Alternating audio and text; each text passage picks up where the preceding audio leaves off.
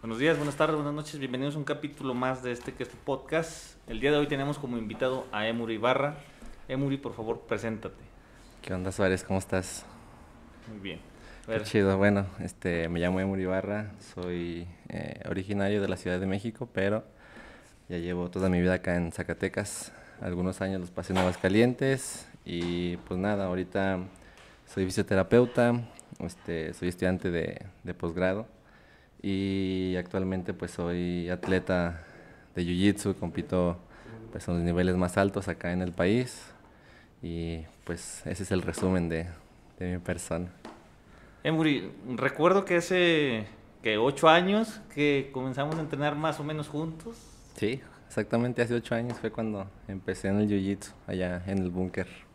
El búnker. Fíjate, ha pasado un montón de tiempo desde entonces y creo que, no sé, algo que he visto es la constancia y la disciplina que has tenido a lo largo de estos ocho años, lo que te ha llevado a, a- al nivel donde estás hoy en día, competi- compitiendo entre los mejores, pues ahora sí que a nivel nacional.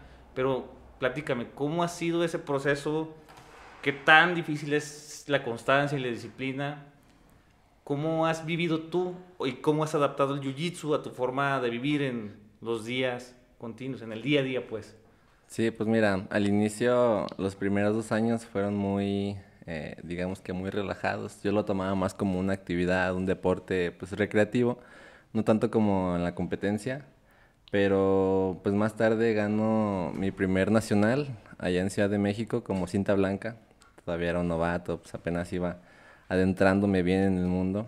Este, y pues desde ahí eh, como que me lo empecé a tomar más en serio. Empecé a entrenar más, este, a comer mejor, a, pues, dormía mejor, pues todo un poquito, como que un poquito más, más disciplinado, ¿no? Y poco a poco pues se fueron dando resultados que este, pues con el tiempo me, me fueron llevando a, a lugares distintos. Y yo creo que a partir de la cinta azul en adelante fue cuando eh, pues se empezó a formar como una figura en el jiu-jitsu, en el ámbito del jiu-jitsu mexicano, porque a partir de cinta azul pues me mudo a Aguascalientes, fue justo cuando entré a la universidad, estudié en la universidad en Aguascalientes y ya conozco a, a Ángel, eh, Ángel García, que durante ese periodo de tres años fue mi entrenador. Él, este, pues, me enseñó muchas cosas, no solo en el sentido de, de entrenamiento, sino también el entrenamiento mental, el entrenamiento, pues, de controlar tus emociones, saber manejar tus sentimientos. Y pues, siento que de ahí, este, pues, mi capacidad de, de, competencia mejoró muchísimo. Yo sí me enfocaba mucho en el aspecto físico, en el aspecto de la dieta, de todo, como te decía, pero nunca trabajé así como tal el aspecto mental, o sea, el aspecto psicológico, que pues yo creo que eso fue lo que me, me estuvo ayudando mucho en esa temporada que estuve con Ángel. Este, y pues ya este, termino mi, mi carrera y todo y regreso para acá, para Zacatecas. Eh, cuando regreso me cambian a cinta morada y pues no sé si ya, que, ya te cambiaron de cinta a ti No.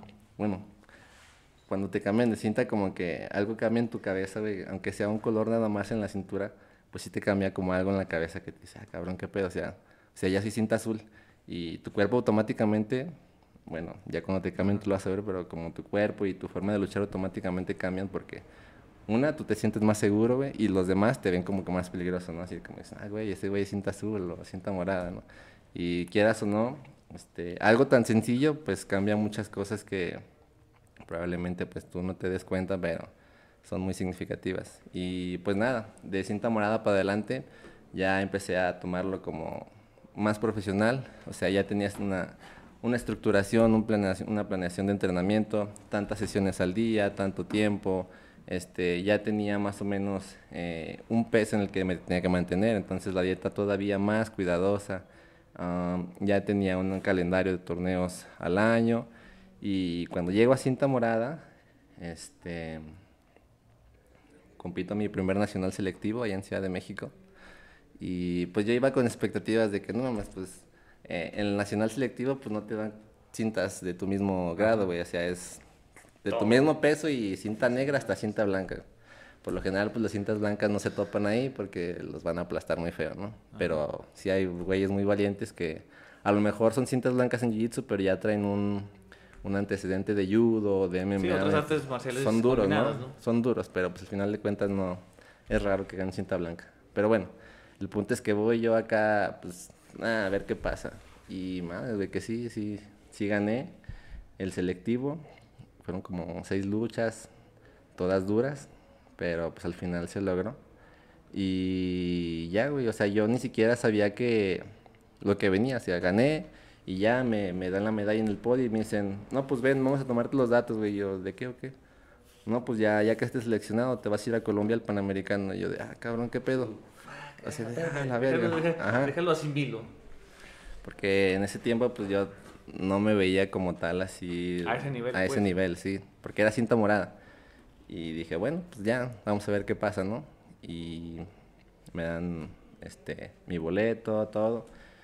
Y bueno, pues luché el Panamericano y ya vinieron más cosas, pero pues igual las guardamos para más adelante porque ya te estoy dando toda la Encantado. historia. Oye, este, para muchos de nuestros oyentes no conocen en sí las reglas del Jiu-Jitsu o cómo funciona. La mayoría conocemos como el arte suave, pero tú que ya tienes buen rato en esto, de manera coloquial que cualquiera que no entrene lo entienda, ¿cuáles son los principios básicos? Los principios básicos del Jiu-Jitsu este, son, eh, uno, dominar a tu oponente, incluso cuando él es más grande y más fuerte que tú. Y dos, este, llevarlo al suelo y de ahí este, controlarlo y después someterlo. Hay varias formas de someter a una persona. En ningún momento, bueno, dentro del deporte se, se, se permite dar golpes, patadas, cachetadas o, bueno, en algunas modalidades sí, pero ya luego platicamos de eso. pero hay varias formas de someter con estrangulaciones, que es prácticamente estrangulando a tu oponente y cortando el flujo sanguíneo al cerebro y lo desmayas, ¿no? Obviamente que pues ya cuando sientes que te vas a desmayar, tapeas y lo sueltas. Algunos, algunos no sueltan. En, no sueltan y en situaciones de calle, pues si te ocupas defender, pues puede ser muy útil, ¿no? Y otra forma es con ataques a las articulaciones o ataques musculares. Cuando atacas las articulaciones, pues básicamente lo que haces es dislocarlas, o sea, sacarlas de su lugar, luxarlas. Y los ataques musculares, pues es poner presión con ciertas partes de tu cuerpo, sobre todo bordes filosos como el borde radial de la mano, la tibia, y haces presión sobre ciertos músculos. O sea, lo estoy diciendo muy simplificado, pero pues tú sabes qué implica, ¿no? Esas posiciones. Exactamente. Este, ¿Qué más? Normalmente, o sea, no solamente es cambiar de cinta, es un avance continuo en el que tus profesores te van como evaluando de una manera en la que ellos visualizan tu progreso, ¿no? Y creo que no solamente es el progreso, es la constancia y la dedicación que le pones, porque creo que hay demasiados factores y más en la vida adulta que a veces te dificultan como esa continuidad, ¿no? Y creo que hay dos variantes del jiu-jitsu. Aquella como tú, que es mera como deportista de algo rendimiento, buscando competir, buscando estar entre los mejores. Pero hay otros, por ejemplo, como Don Charlie, que lo adaptan como un medio de vida y un estilo para tener una calidad de vida más alta en la cual ellos puedan seguir siendo activos, pero no al nivel del, del atleta de alto rendimiento y las competencias, ¿no? Sí, pues mira, eh, en realidad en cualquier deporte se puede llevar a la competencia, al modo de como hobby y a un modo recreativo. Digamos que esos son esos tres niveles, ¿no? En el jiu-jitsu, que por ejemplo aquí en Zacatecas, retomando el ejemplo que ponía de Don Charlie, Don Charlie es un señor de 51 años que ya lleva más de 10 años entrenando, fue de los que comenzaron acá en Zacatecas. Justamente la semana pasada le dieron su cinta café, pero fíjate, más o menos por cinta, siendo constante, te tarda dos años. Y son cinco cintas, la blanca, la azul, la morada, la café y la negra. Y para llegar a la negra, pues un promedio de tiempo son 10 años, ¿vale? Y siendo constante. Hay unos casos extraordinarios de güeyes que son prodigios o muy perros que... el talento nato, ¿no? Ajá, como, como los Martínez allá de Ten Planet en Las Vegas. Que esos vatos, antes de practicar Jiu-Jitsu, practicaban el breakdance. Eran B-boys. Entonces, eso les facilitó mucho el Jiu-Jitsu porque ya tenían mucha movilidad, como mucha percepción de su cuerpo, mucho control. Y aparte de que pues se entrenaban todo el día, o sea, se, se, clavaron rápido y pues, ajá.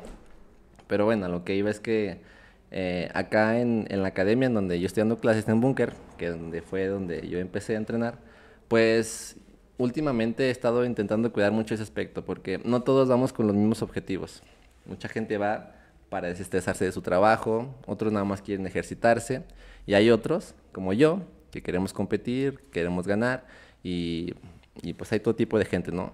Entonces yo no puedo exigirle a don Charlie, que va después de su, de su chamba y llega todo puteado y ya tiene 51 años, que, que le eche huevos, o sea, sí le exijo, pero no a tal grado de, de quemarlo, ¿verdad? Claro. Porque igualmente ahí tampoco se va a huevonear ni a, ni a consentir a nadie, porque pues el jiu-jitsu, al ser un arte marcial, pues tiene que ser algo que te rete, ¿no? Que te ponga a prueba. Entonces, eh, pues sí es eso, güey, o sea, eh, el jiu-jitsu, por ejemplo, a comparación de otras artes marciales como el taekwondo o el karate, ahí 3, 4 años y ya eres cinta negra, cuarto dan y no sé qué vergas. Y no estoy comparando ni diciendo que sea mejor, aunque sí lo sea. Pero pero acá no, güey, es como una carrera. O sea, es, son tantas técnicas, son tantos movimientos y cada oportunidad es como una ventana nueva a distintas posiciones, o sea, nunca acabas de aprender, o sea, son técnicas infinitas porque una va a salir algo nuevo de, sobre la base que ya existe. Exactamente, exactamente. Y una base y sobre esa base se van haciendo distintos juegos, distintas técnicas y pues es lo, es lo chido, es como también un ajedrez humano, muchos lo, lo catalogan así como un ajedrez humano. ¿Cómo ves? Esa parte es muy interesante porque, porque no solamente, no sé, de lo que mi experiencia entrenando, no solamente es tener dominio sobre tu cuerpo, sino también tener conocimiento de qué hacer cuando tienes las posiciones favorables o no tan favorables. Y es un conjunto en el que tu cuerpo tiene que ser este, guiado por la mente. Obviamente luego venimos a a la memoria muscular, y ya por temas de repetición, pues ya sabes cómo funciona, pero en un principio creo que es interesante, ahora sí que el cómo tu mente te ayuda a que tu cuerpo sea fluido y después conforme vas adquiriendo experiencia y entrenando, los movimientos se vuelven naturales. Sí, precisamente, pues poniendo un ejemplo de eso que me comentas y volviendo con Don Charlie, con su persona, una anécdota que te voy a platicar. Una vez llegó un güey, un, un crossfitero mamado acá, fuerte, güey, atlético y todo el pedo. Y llegó como que bien alzado el vato, ¿no? De que, ah, Y vi a Don Charlie, güey, Don Charlie como, pues, lo has visto, ¿no? o sea, no está gordo ni nada, tampoco está flaco, pero pues se ve muy X, muy normal. Y aparte tiene 51 años, Entonces, pues ya el primer ejercicio, todo chido. Y llega la hora de la lucha y y el vato, pues acá, bien prepotente, como que lo ve así y dice, no mames, que vas a poner con este güey. Y, güey, no pasó ni, ni, medio minuto y don Charlie ya, ya, ya estaba en la espalda de ese vato y lo estrangula. Y eh, pasa otro minuto y le agarra el brazo y verga, verga. Y juega con Entonces, te platico esto porque sí es cierto eso que dices. O sea, en el jiu-jitsu no solo tienes que tener una buena base física, porque tienes que tener mucho conocimiento de la técnica, tienes que tener mucho conocimiento de las posiciones, porque el físico sin conocimiento técnico, pues prácticamente acá no te sirve de mucho. Una herramienta bruta, por así decirlo. Exactamente.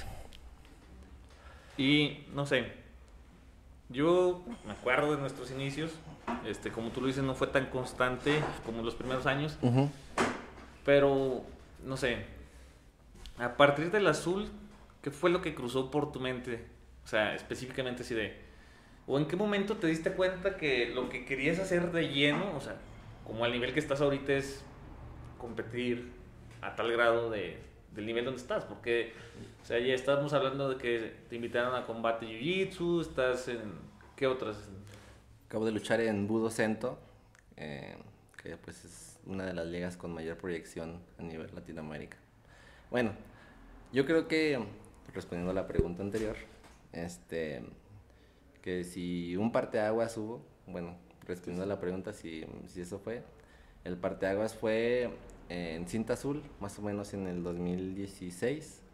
Eh, en Guadalajara hubo un torneo eh, que fue un regional y hubo una categoría absoluta. La categoría absoluta es donde al final cada campeón de cada categoría lucha contra los demás. Por ejemplo, el campeón de hasta 60 kilos, el campeón de hasta 70, 77, y o sea, todos los pesos, pero puro campeón. O gente que haya salido en el podio a veces.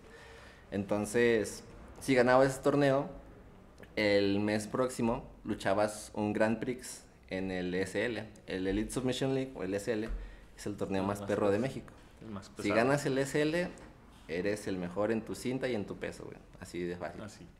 Ni el Nacional está tan competido. El Nacional es un buen torneo, hay mucho nivel, pero en el SL es donde están es como el de mayor prestigio, ¿no? Donde la gente se prepara y se lo toma muy en serio para ir a tronar huesos y someter gente. Pero espera, en el SL no era la categoría a la que iba a luchar si ganaba este torneo. Era un Grand Prix que se llamaba Campeón de Campeones. En ese Grand Prix iban a estar todos los campeones absolutos de los años anteriores para ver quién era el más cabrón. Yo nunca había ganado un absoluto en el SL porque apenas era cinta azul y estaba entrando en la... Pero dije, voy a intentar ganar porque el hecho de entrar ahí me va a dar mucha proyección. O sea, estar ahí quiere decir que tú estás haciendo cosas chidas a nivel nacional, ¿no? Y dije, pues voy a, voy a intentarlo. Nada más que para ese tiempo acababa de regresar de Estados Unidos y estaba bien gordito, güey. Este, pasé las vacaciones allá. Estuve entrenando allá chido. Ah, pues eso también me gustó porque estuve entrenando allá en Estados Unidos una temporada y pues allá el nivel está muy cabrón. Y eh, bueno, pues llegué motivado, ¿no? Pero también llegué pasado de peso. Pero te digo esto porque en el absoluto peleas contra todos los pesos. Y de cierta forma me favoreció porque estaba gordo. Pero bueno, el punto es que ganó el torneo, güey. Y me dicen, no, pues vas a luchar el campeón de campeones, todo el pedo. Y empiezo a ver que, no, pues que Emur Ibarra va a luchar en el Grand Prix, campeón de campeones, empieza a compartir. Y luego tú siendo Bunker comparte en la verga. Entonces dije como de que, ah, no mames, está chingón. Ah, no, espérame, güey. En esa temporada estaba en Aguascalientes todavía. No estaba acá en Zacatecas. Pero pues lo gané y ya lucho el Grand Prix. Y no mames, fue, fue, como una experiencia bien chida porque todos te están viendo, güey, todos tienen expectativas, todos están hablando de eso. Bueno, o sea, todo, todo el mundo tiene los ojos puestos en los competidores. Exactamente. Y el que resulte ganador es como destacarse entre el resto del país, literalmente. Eh, sí, en ese tiempo pues estaba chido porque era como, no mames, o sea, el SL y el campeón de campeones. Que bueno, ahorita ya es una cuestión totalmente distinta porque ya tiene mucho que pasó, pero pues a partir de ahí, o sea, luché contra un vato que se llama Eduardo Nava en mi primer lucha. Y pues obviamente que yo era el rookie, el underdog, el no favorito.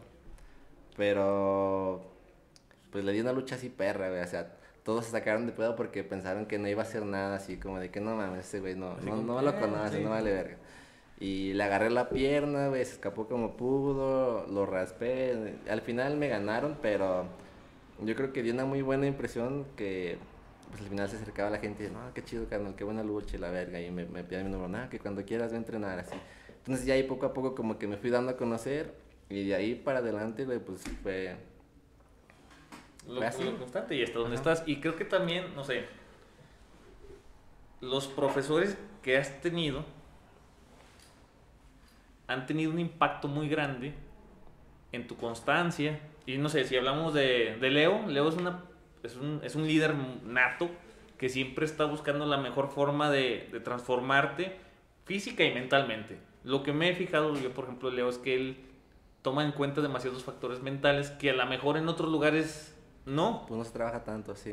Y eso, no sé, desde mi punto de vista, te ayuda a mantener un equilibrio y a no tener ese desgaste solamente físico, sino que vas aprendiendo una parte mental y otra física. Y creo que tener ese tipo de profesores líderes que saben cómo impulsar el talento que ya llevas dentro y te ayudan a desarrollarlo es lo que te hace como seguir y seguir y seguir. Porque si bien te pudo haber tocado un profe que no era de esa forma, creo que no, el Lemur que conocemos hoy no sería el mismo. Claro, pues es que todos, a final de cuentas, todas las personas que, que están en nuestras vidas, pues influyen de cierta manera y nos van moldeando. Y, y Ángel, pues sí, sí influyó mucho en ese aspecto en mi persona. De hecho, él me enseñó mucho a visualizarme en el sentido de que, pues yo antes llegaba al torneo y nomás luchaba y ya me iba, güey. O sea, antes del torneo no hacía nada, ni siquiera pensaba en eso. Y Ángel me enseñaba mucho de, no, güey, pues, este, tú intenta verte, imagínatelo, o sea, vete ganando el trofeo o la chingada. Este, imagina cómo te sentirías ese día, qué ruidos tendrías a tu alrededor y, y va a sonar mamón, pero sí, güey, o sea, todas esas técnicas que él me daba, pues la neta me, me un chingo a la hora de, de competir. Y por ejemplo, Carlos, que fue mi primer maestro, pues también me daba muchas enseñanzas, no solo de la técnica de Jiu-Jitsu, pues él, este, por ejemplo, no sé si supiste, pero pues ha tenido muchas dificultades, güey, así lo voy a decir, o sea, no, pero, el pedo es que, eh, pues él me enseñaba a no quebrarte mentalmente, o sea, si te sentías cansado, si te dolía algo, si ya sentías que ibas perdiendo, tenías que terminar y terminar bien, güey, o sea, no decir a la verga ya. sí, no, no hacer las cosas a medias. Un saludo para el profe Carlos, que ojalá vea el, el, el, capítulo, creo que el profe Carlos también, o sea, cada, cada profesor es una persona diferente y por tanto es una metodología diferente. Este, en algunos casos, algunos se enfocan más en unas áreas y otros en otras, pero al final de cuentas creo que el conjunto de todas las personas que nos rodean y de todos los profesores que están ahí y nos enseñan es, es el resultado de la sumatoria de, de, lo que ellos nos imparten, nos regalan a través de su experiencia y nos, y nos aconsejan, y no solamente como técnicas, como bien lo dices, por ejemplo, algunos te pueden enseñar a, a visualizarte, a verte ya ahí para que sea más fácil, mientras otros te pueden enseñar a, a, no rendirte, a no hacer las cosas a medias, a ser un tanto, un poco obsesivo con, con los resultados que estás teniendo para llegar a ellos, ¿no? Sí, sí, de hecho, pues ellos dos, eh, hasta la fecha todavía son, son mis maestros, los considero mis maestros. y claro, como dices, ellos aportan de una o de otra manera a, mi desarrollo como atleta y hasta como persona, no nada más ahí en el jiu-jitsu. Bueno, pero también hay que rezarnos un poquito más acá. ¿Cómo, cómo es el proceso de llegar a convertirte en un atleta ahora sí completamente de alto, de alto rendimiento, dedicado 100%? Pues mira, es complicado si estudias o trabajas y todavía más complicado si estudias y trabajas. Porque un atleta de alto rendimiento, pues tú sabes que ocupa, bueno, probablemente al menos 3, 4 horas de entrenamiento al día y un buen descanso. Pero si trabajas y estudias o cualquiera de las dos cosas solas, pues eso no se puede. O es una o es otra. Entonces eso todavía complica un poquito más las cosas. Yo te voy a platicar de mi, de mi experiencia. Primero como estudiante, este, yo estudié fisioterapia en Aguascalientes, en la UVM, Y allá, este, en la mañana eran clases y en la tarde prácticas o al revés. Y yo tenía que acomodar mis horarios de tal forma de poder hacer las cosas de la escuela y entrenar. Entonces, por ejemplo, me tocaba en la mañana ir a prácticas y saliendo de prácticas en putiza una o dos horas entrenar. Y a veces ni me alcanzaba a bañar, güey, porque ya tenía que llegar a la escuela a clases. Y no llegaba ni siquiera a clases acá está mi novia y si no me deja mentir, güey, ella ya la conocí en la escuela, pero si no me dejara mentir, güey, me la pasé la mitad de la carrera dormido, que estaba bien puteado, o sea, todo el día llegaba así, me dormía, güey. Todos los profes me recuerdan porque era el güey que se dormía. Pero bueno, eh, después este, termino la carrera y la verga, este, me regreso a Zacatecas a, trabajar eh, y pues bueno, el trabajo cambia mucho, pues, tu día, porque la escuela, pues, yo sentía que la podía, por decirlo así, malabarearlo un poquito, y el trabajo ya no, porque pues es un horario que tienes que cumplir y sí o sí. las responsabilidades que implica estar cumpliendo ese horario todavía. no es como que llegues, llegas a actos de presencia, sino que tienes actividades. Exactamente, ahí no me podía ir a dormir como en la escuela, güey. y, y pues también tenía que acomodarme y ahí fue cuando empecé a implementar pues, los entrenamientos de madrugada, eh, entraba al servicio a las 7, pero yo a las 5 ya estaba entrenando para terminar más o menos a las 6 y media. Y pues ni siquiera me bañaba, güey, la neta. o sea, llega. Secreto, confesiones aquí, no se bañaba. Eh, no me bañaba, güey. Una porque hace un chingo de frío y dos porque no alcanzaba. Y me iba a trabajar. Eh, saliendo de trabajar, eh, iba al gimnasio, hacía mi sesión de, físico, llegaba a la casa a comer, descansaba media hora y vámonos otra vez a entrenar otras dos horas. Y así fue la rutina, este, dos años más o menos. Oye, este, como todo atleta de alto rendimiento, y más tú que eres fisioterapeuta, ¿cómo vives en torno a las lesiones? ¿Qué haces para no lesionarte? Y si, y en el caso de tu lesión más fuerte, ¿cómo te sentiste? Pues mira, justamente en el 2018, que fue cuando empecé a competir internacionalmente, primero fue el Panamericano en Colombia, ahí logré tercer lugar. Y ese mismo año, en noviembre, eh, voy al Mundial a Suecia, Malmo, Suecia, que fue una experiencia bien, bien chingona. Este, al próximo año vuelvo a ganar el selectivo y el Panamericano iba a ser en Uruguay. Entrené como no tienes idea, cabrón. O sea, creo que fue de las preparaciones más duras que había tenido en toda mi vida. Y una semana antes estaba, una semana antes de la competencia, estaba haciendo la rutina de acondicionamiento físico y ese día me tocaba subir cuerda. Estaba en un CrossFit, güey, haciendo el acondicionamiento. Subí la cuerda, bajaba y la verga. Y eh, ya en las últimas series subí, güey. Justo cuando llega hasta arriba, la cuerda se rompe a la verga. Estando hasta arriba, güey. Iba de cabeza, alcancé a girar, pero caigo con mi brazo izquierdo así extendido, güey. Al principio no sentí el putazo ni nada. Pero ya cuando, cuando me levanto y me siento y digo, ¿qué pedo? Volteé a ver mi codo izquierdo, güey, y estaba todo hecho mierda, así, o sea, era una, una, bola, güey. No tenía ni siquiera forma. Y no me dolía, güey, te lo en ese momento no dolía. Pero lo primero que pensé cuando vi el codo fue, no mames, ya no fui a... O sea, ya valió verga, ya no fui a competir. Y a los dos, tres segundos empecé a sentir que me quemaba, bien cabrón. Y ya, güey, pues me llevan al hospital, la chingada. Y pues no, cabrón, que te luxaste y tienes fractura de la cabeza del radio. Te vamos a operar. No, güey, pues, o sea, en ese momento, pues fue un bajón bien duro, güey, porque había entrenado un chingo, ya tenía, pues, la inscripción, el avión, o sea, ya estaba todo. Y ya era la siguiente semana. Me operan, güey, y me dice el doctor que iba a ocupar otra segunda operación porque no, no pensaban que estuviera tan desmadrado por dentro. Me operan y me dicen, en un mes regresas, cabrón, te vamos a poner una prótesis y la verga. Y ya, güey, pues total, como pude lo sobrellevé, güey, pero estuvo muy difícil porque eh, pues era mucho dolor. Principalmente lo más cabrón era el dolor, güey, porque no me gusta tomar medicamento. Y me intentaba aguantar lo más que podía, pero pues la cagaba, la neta, ya. Ya llegó un momento en el que sí dije, nada, no mames, ya. Pero pues no podía hacer nada, güey. O sea, cualquier movimiento me dolía un chingo y me la pasaba acostada en el cuarto ahí tirada, güey. Bajé como 5 kilos de peso, no comía. Pues no, no lo sabía, pero estaba en depresión, ¿no? Y ya, güey, este... Pues pasaron unos meses. Ah, pasó ese mes que te digo, güey, y el médico me ve y me dice, no, cabrón, tú ya estás. Yo de, a ver, espérate, güey. Me habías dicho que me ibas a dar una segunda operación para ponerme la prótesis y la verga. Me dice, no, no, no, ya, ya estás, ya, ya te va a dar de alta. Yo de, no, vete a la verga, ¿Cómo chingados que si me acabas de decir que me vas a operar, güey? No, no, ya, que, hijo de tu puta madre. Pues ya, güey, fui con cinco médicos distintos, güey, cinco traumatólogos distintos. Y de esos cinco, nada más uno me dijo que sí me operara, güey. Todos los otros me dijeron, no, cabrón.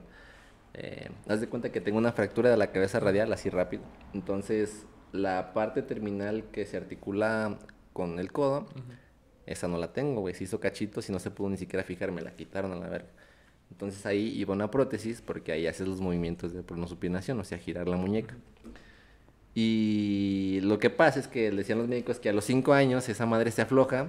Y otra vez operar. Y otra vez operarme. Entonces dijeron, no, mejor ya sí, güey. Y yo como me esperé todo ese mes, este, no hice nada de, de movimiento ni de irritación porque me iban a operar otra vez, güey. Entonces estaba rígido hasta el culo, o sea, no podía mover el brazo, nada, me dolía tieso, güey.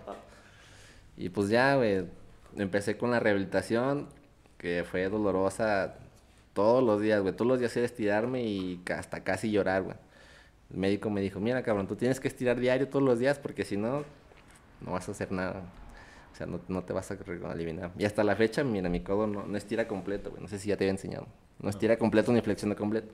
Pero pues ya con esto ya puede echar chingadas. Y Y ya, pues dos años, me tardé un año. Fue ya en 2020 donde me aventé toda la rehabilitación y en 2021, en este año inicios, pues ya otra vez volví a, competir, güey. Sí, vaya que has competido este año, ¿eh? O sea, han sido competencias muy importantes, han sido competencias fuertes y todas en periodos muy cortos de tiempo. Sí, sí, de hecho en el 2021 creo que ha sido mi mejor año eh, porque tuve muchas invitaciones a los mejores torneos a nivel nacional podríamos decir, el Combat Jiu-Jitsu en Cancún, que fue el primer Combat Jiu-Jitsu en México en toda la historia.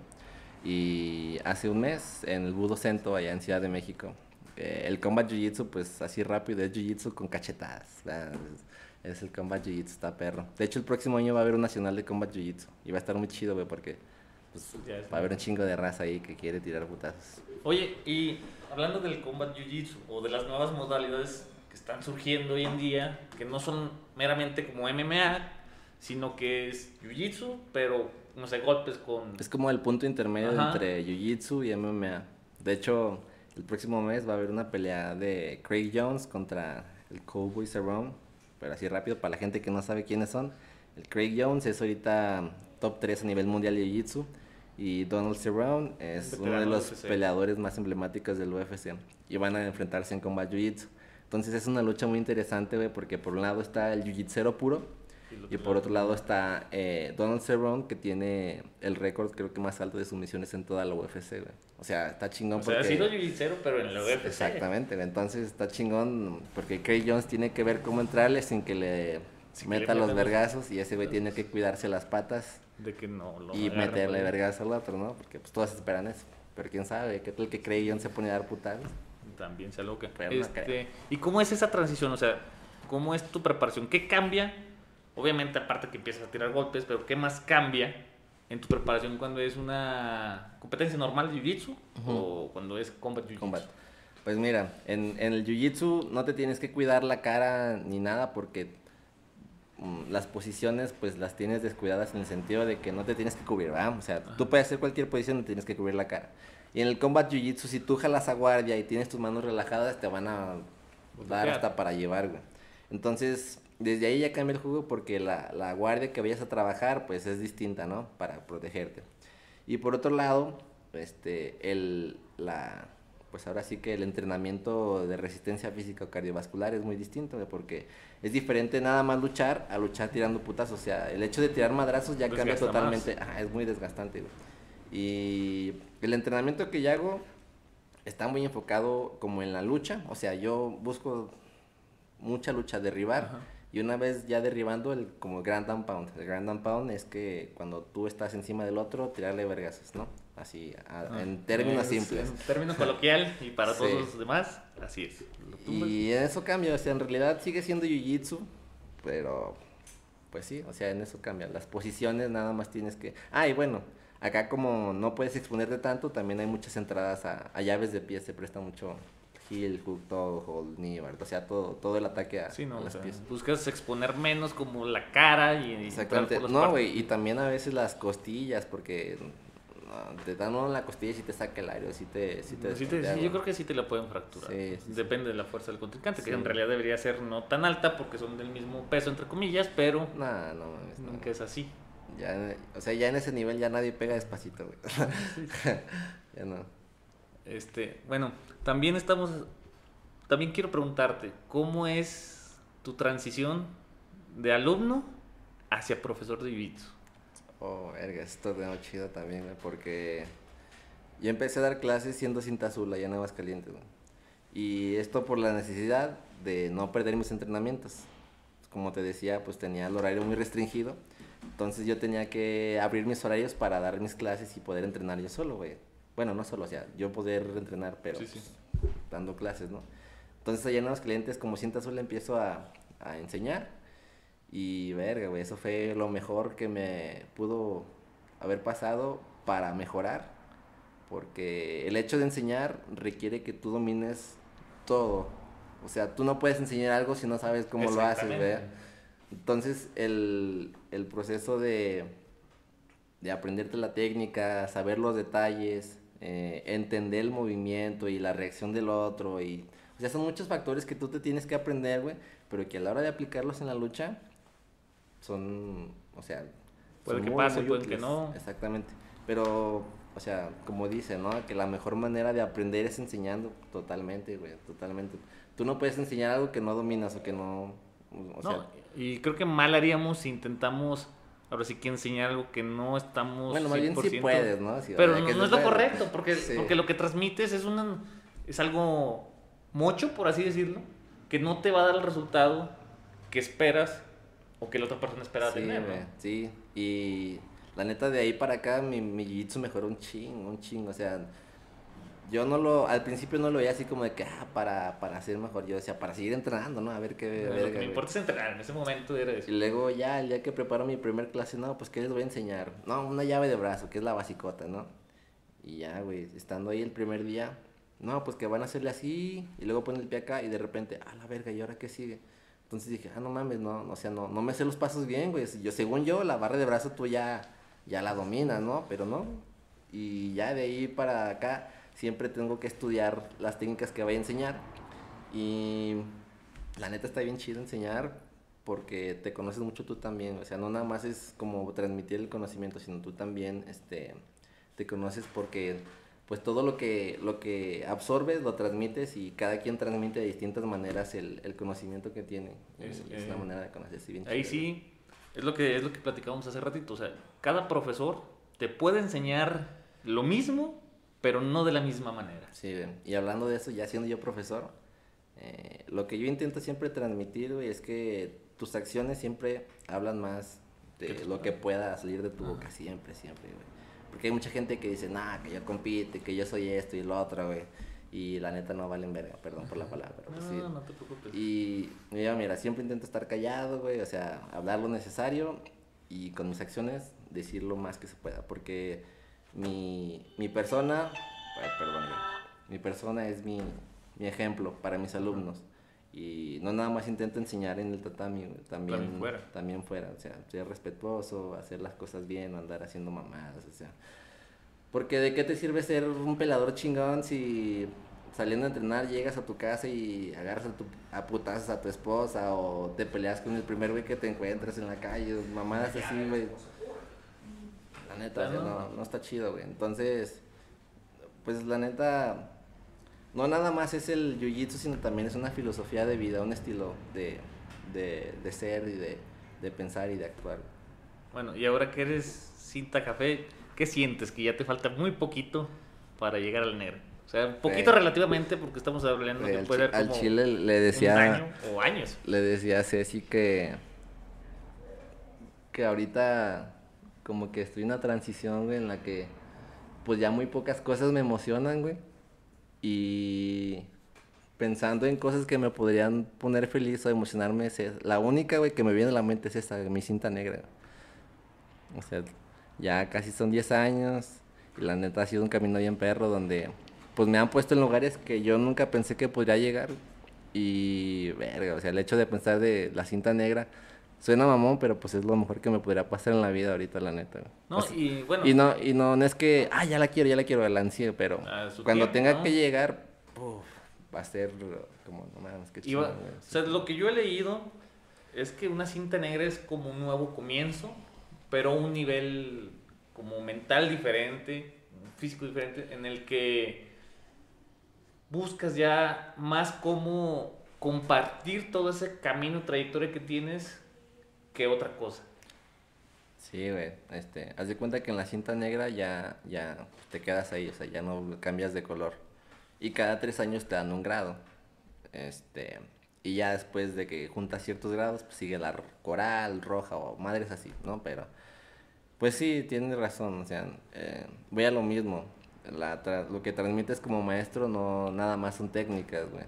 También es transmitir resiliencia, respeto, este, pues honestidad, o sea, todos los valores que tú tengas como, como persona también los puedes transmitir a través de, del jiu-jitsu, ¿no? O sea, el hecho de, por ejemplo, si tú eres competidor, güey, y llegas a, a- a luchar en la clase con un señor que ya, y te quieres pasar de verga, pues no mames, ¿no? ¿Qué va- o sea, ¿qué va a decir de ti como persona que seas abusivo con alguien? Sí. Por O poner un novato, ejemplo, ¿no? Por poner un ejemplo, sí. O con un novato, ya es que hay mucha raza que llegan los nuevos y de los volada truenan. los truenan y ya no regresan, güey. O sea, todo eso es lo que uno va, pues digamos, queriendo transmitir, o por lo menos en, en, mi, en mi persona. Oye, también tengo otra pregunta. Este, errores más comunes que se cometen dependiendo de la cinta. Por ejemplo, en blanca, ¿cuáles son los más comunes? Aparte de que el ego es el error más común que tenemos en la blanca, ¿cuáles son, o sea, cuáles son que dices, no, mira, es que yo como blanca la regaba en esto? Este. Frustrarte, frustrarte demasiado, güey. Porque al inicio es normal que todos te puteen y que todos te aplasten y que todos te ganen, pues obviamente. Frustrarte demasiado, o sea, tomártelo muy, en- o sea, que te pecho. sometan y digas de que, ah, no mames, volví a perder, vale verga, no, no soy nada, soy una basura, la chingada, ¿no? Eso pues no sirve nada, güey, o sea, todos pasamos por ese proceso, esa etapa en la que todos nos putean. Y la otra, pues, puede ser que antes de farol diciendo de que yo soy esto y entro en la cara y pues no es un cinta No, blanca sí, pues, o sea no, como- sin menospreciar verdad pero pues apenas vas empezando O güey. sea, vas como aprendiendo a gatear dentro de- del arte marcial y ya sí, decir sí. que esto no, no, no- no Sí. tiene ni, ni- ni coherencia. Pues, oye, también sé y veo, y lo que platicamos, vas mucho a México. Ah, sí no mames ahora justamente para Budo Cento me preparé un chingo porque yo lo vi como un trabajo ya no tanto como un deporte o sea Sí, yo no, ya lo veía como un trabajo Medio de vida, pues. Exactamente, porque en Budo pues ya pagan mejor. O sea, ya, ya no es un torneo en el que pagas tu inscripción y vas y tu medalla, güey. Acá ya hay un premio en efectivo grande. Se iba a transmitir por Fox Sports, por UFC Fight Pass. Iba a ser en un... O sea, un chingo de producción, un chingo de O dinero. sea, ya hay varo ahí Ya estaba verga que indica que estás en otras ligas. Estaba chido, la neta. Y dije, a ver, pues no tengo hijos, este, no estoy casado. Mi... Ah, güey. este, pues me apoyan todos. Ah, ahorita, por decir así, no tengo compromisos que me aten a quedarme acá. Entonces, voy a viajar a México para prepararme allá. Allá eh, llegué con el profesor Cristian del Mal, que, este, pues, es un profesor en toda la palabra, de la, en toda la extensión de la, palabra. Ese güey es un maestro. Saludos si lo está viendo ese Saludos, güey tienes que verlo. profesor. Y él, bueno, te platico rápido quién es Cristian del Mal. Sí, él sí, es uno de los fundadores de Buyutsu. Buyutsu es la escuela a la que estamos afiliados acá en Zacatecas. Él es maestro en filosofía, tiene un doctorado y está a la mitad del segundo por la UNAM. O sea, es un intelectual ese güey. No, no parece, así él lo es y dices, "Ah, sí, ese güey es un intelectual. Es cinta negra de Jiu-Jitsu, ya tiene tres años como cinta negra. Y pues ya llego yo a Tizapán y le digo, eh, ¿qué onda? Bueno, llego ahí porque él fue el que me consiguió la lucha. Como somos afiliados de Jiu-Jitsu, pues él yo creo que ya me ha visto luchar, ya lo conocía y me invita a luchar, güey. Aun y cuando, unos años antes, yo le chingué la rodilla, güey. O sea, en un mal movimiento le caigo encima de la rodilla y lo lesionas, güey. Lo tronas. Y todavía me invita, güey, para que veas qué buen puede ser, güey. O sea, fue accidental, ¿verdad? Pero pues yo lo lesioné como medio año. Pero fue accidental, perdón, profe. y ya, pues me invita. Y afortunadamente mi mamá ahorita vive ahí en México, güey. Todo el tiempo estuvimos acá, pero pues ella ya lleva rato allá. Y pues me tiró paro con, este, con un departamento y pues así, cosas para estar allá, no rápido. O sea, todo se me acomodó bien chido, la neta. Y pues me dediqué a eso, güey, todo, todos esos tres meses. A veces tenía que regresar acá porque me llamaban del trabajo en el hospital, pero pues fue raro. Y la rutina era esta. 9 a 10 de la mañana Jiu-Jitsu, 11 a 12 acondicionamiento físico, 12 a 1 drills de leg locks, 1 a 3 clase de lucha, descansaban, 7 a 8 lucha, 8 a 10 Jiu-Jitsu, lunes a jueves. Estamos hablando, ¿seis horas? siete 6, horas? 8 horas. O sea, no todos los días, güey, pero un promedio de 6, 8 horas de entrenamiento al día. De lunes a viernes, güey. Sábado 2 horas, domingo 2 horas.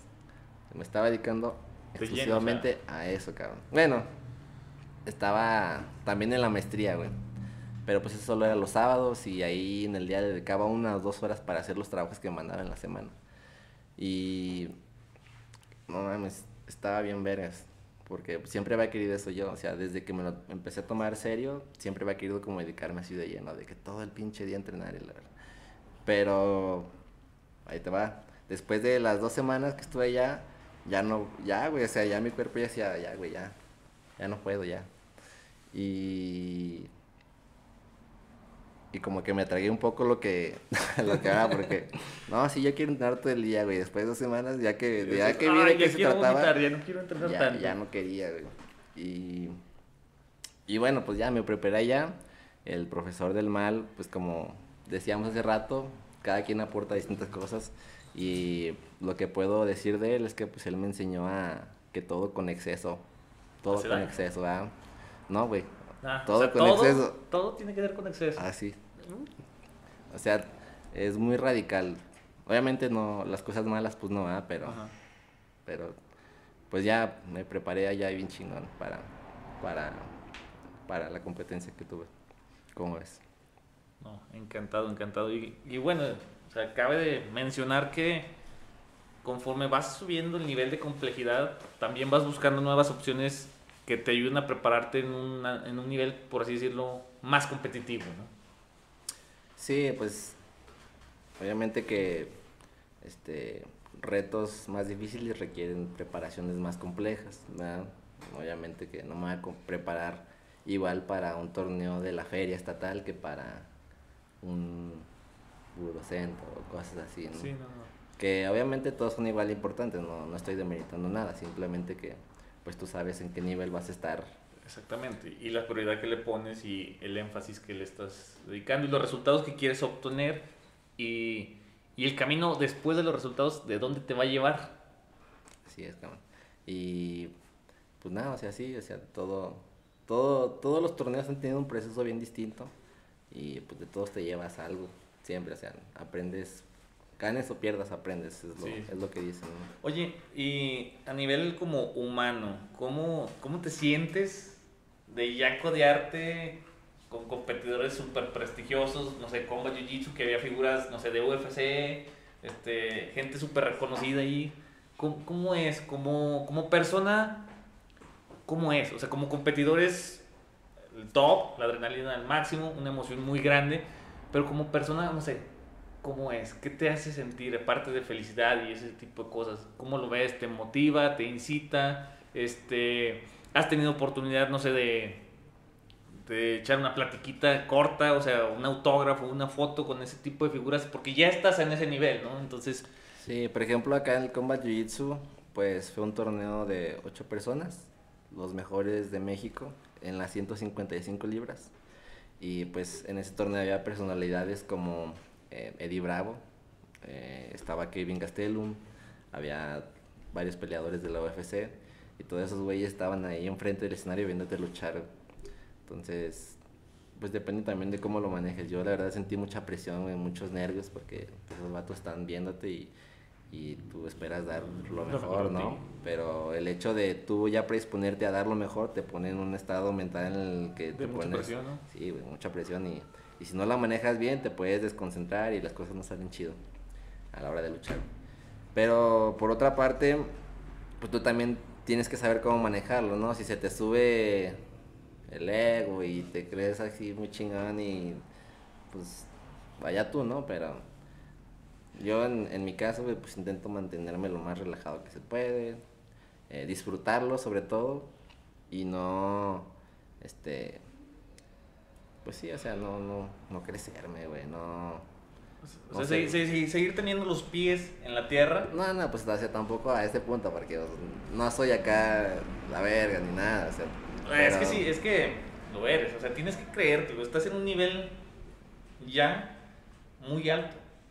Y qué chido, porque a la vez tú nos puedes transmitir esa experiencia y ese conocimiento a las personas que lo hacemos por hobby o que simplemente vamos por morbo, por lo que tú quieras, a la academia y sirves, te lo digo así, sirves de ejemplo y como motivador para muchos de nosotros.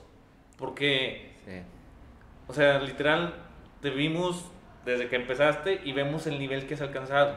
Entonces es, es algo muy gratificante y muy motivante que se lo puedes preguntar, no sé, a los chavitos nuevos que están entrando ahorita, pregúntale, profe Amuri, ¿qué opinan de él? Te van a decir, güey, o sea, güey, ese güey es la, la mera venda y lo admiro un chingo y un día quiero llegar igual más que... Bueno, o sea, sí, güey, pero pues no lo puedo decir, o sea, no puedo decir yo soy la... Bueno, sí puedo, pero no va con mi personalidad, ese tipo de cosas, pues.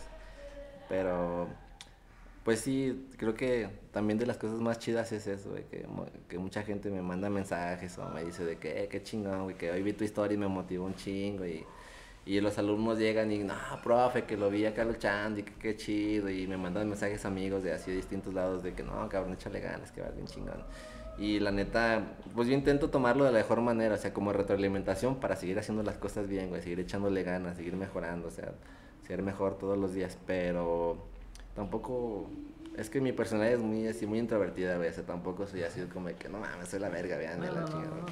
Pero pero igual y gracias por el cumplido, güey, qué chido. No, no, no, ningún cumplido, es, es creo que una proyección de lo que muchas personas que te vemos detrás, al lado, y te conocemos, creemos. Eh, eso es la, la, verdad. Y fuera de eso, creo que el Jiu-Jitsu te ayuda a forjar vínculos muy profundos con las personas porque todos pasamos por, por ciertas experiencias similares de eso. Entonces eso es lo que ayuda a crecer este, esos vínculos que vamos forjando con cada competencia, con cada entrenamiento y al final del día creo que la rivalidad de las competencias se quedan una vez que se acaba, se quedan en el tatami y nace como una nueva relación con esas personas. Digo, hay gente muy mamona que, ah, tú no, cámara. Pero la mayoría de la gente que conocemos es así de, güey, pues chingón, chido la lucha, y surge una amistad. Y entonces te permite, no sé, un ejemplo, obtener invitaciones a otras academias y entrenar con gente diferente porque normalmente casi siempre es lo mismo y ya vas conociendo cómo trabajan, ¿no? Entonces, si quieres obtener nuevas cosas, necesitas nuevos ambientes, ¿no? Sí, de hecho, una de las cosas que más me gusta del Jiu-Jitsu en general es que a donde vayas, güey, si hay una escuela de Jiu-Jitsu, es porque puedes llegar a entrenar allá, güey, todos te van a recibir chido, es como un idioma universal el Jiu-Jitsu, o sea, aunque no... Aunque no te conozcan. Aunque no te conozcan, puedes llegar y ahí luchas y todo chingón.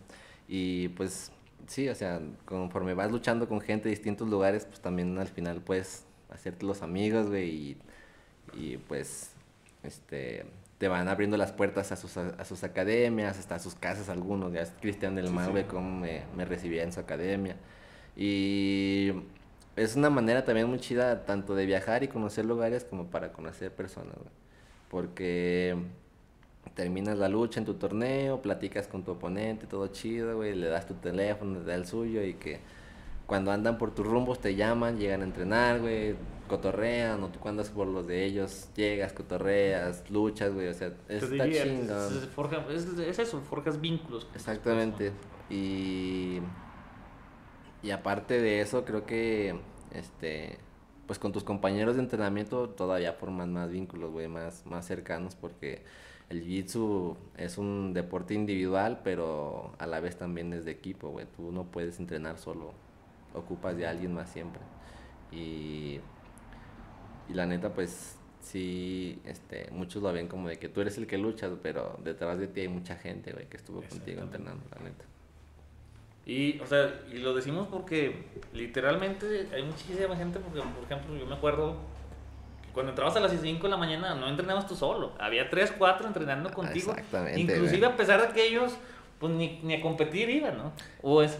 Don Charlie era uno de esos, güey. O sea, fíjate, Don Charlie es mecánico y él empieza a trabajar a las 9 de la mañana, güey. Salíamos de entrenar al día anterior a las 10, 10 y media de la noche. En lo que te bañas y cenas, te vienes durmiendo a las 12, güey. Dormíamos 4 horas y Don Charlie se levantaba todos los días, güey. Era de los constantes. Se levantaba todos los días, llegaba y me ayudaba a entrenar.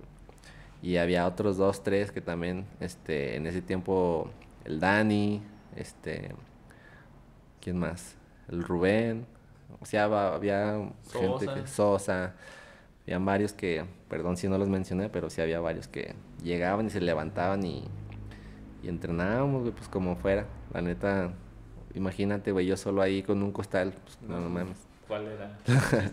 y al final del día creo que, o sea, tú o la persona que está como con mayor conocimiento, por así decir, por no decir mayor nivel o cosas así, con mayor conocimiento, va jalando a los demás y los va ayudando a subir peldaños. Sí, de hecho, retomando o volviendo a la persona de Cristian, eh, Cristian del Mal, él tiene una, filosofía de que él quiere ser el peldaño o el escalón más alto. Uh, en el sentido de que él te quiere ayudar a mejorar tanto de que si un día tú le ganas a él, él ya cumplió su cometido.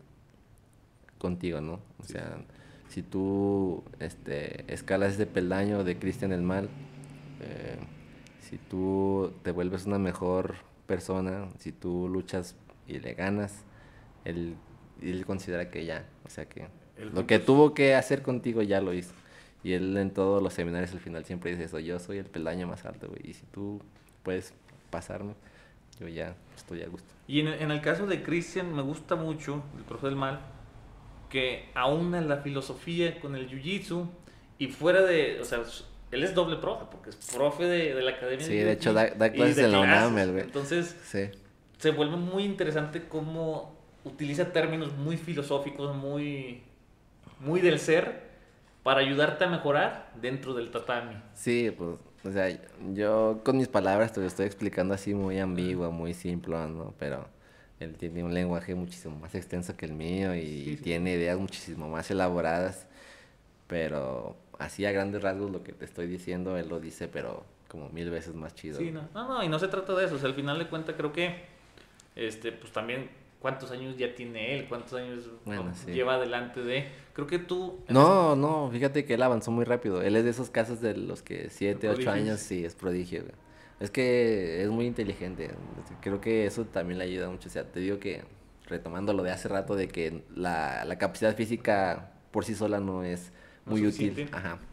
Él es muy inteligente, güey. Entonces, eh, comprender las técnicas y todo el movimiento te, hace avanzar rápido. Y aparte de que pues también se clavó y se entrenó un chingo de tiempo, muchas veces al día y por eso también uh, rápido. ¿Qué más? ¿Qué más? Oye, este. El jiu-jitsu a nivel Zacatecas, ¿cómo lo ves? ¿Cómo lo observas? O sea, yo de lo que he visto, ha crecido un montón en cuanto a nivel, en cuanto a participantes, pero tú que estás dentro, ¿cómo lo ves? Pues mira, eh, a nivel estatal, yo creo que tenemos muy buen nivel. Eh, en, tan solo en la Academia de Zacatecas de, de Búnker, donde yo doy clases y donde siempre he entrenado, hay campeones nacionales, este, campeones estatales, regionales, de todo. Y ya somos reconocidos a nivel nacional. Eh, ya cualquiera que tenga una lucha con algún alumno del búnker, ya sabe, que no es algo fácil. O sea, ya, ya tenemos cierto prestigio. Y hay más academias que son hermanas nuestras, como los de Wild Jitsu. Eh, eh, hay otras academias que están más enfocadas al MMA, como este, donde está el gato, la familia se llama.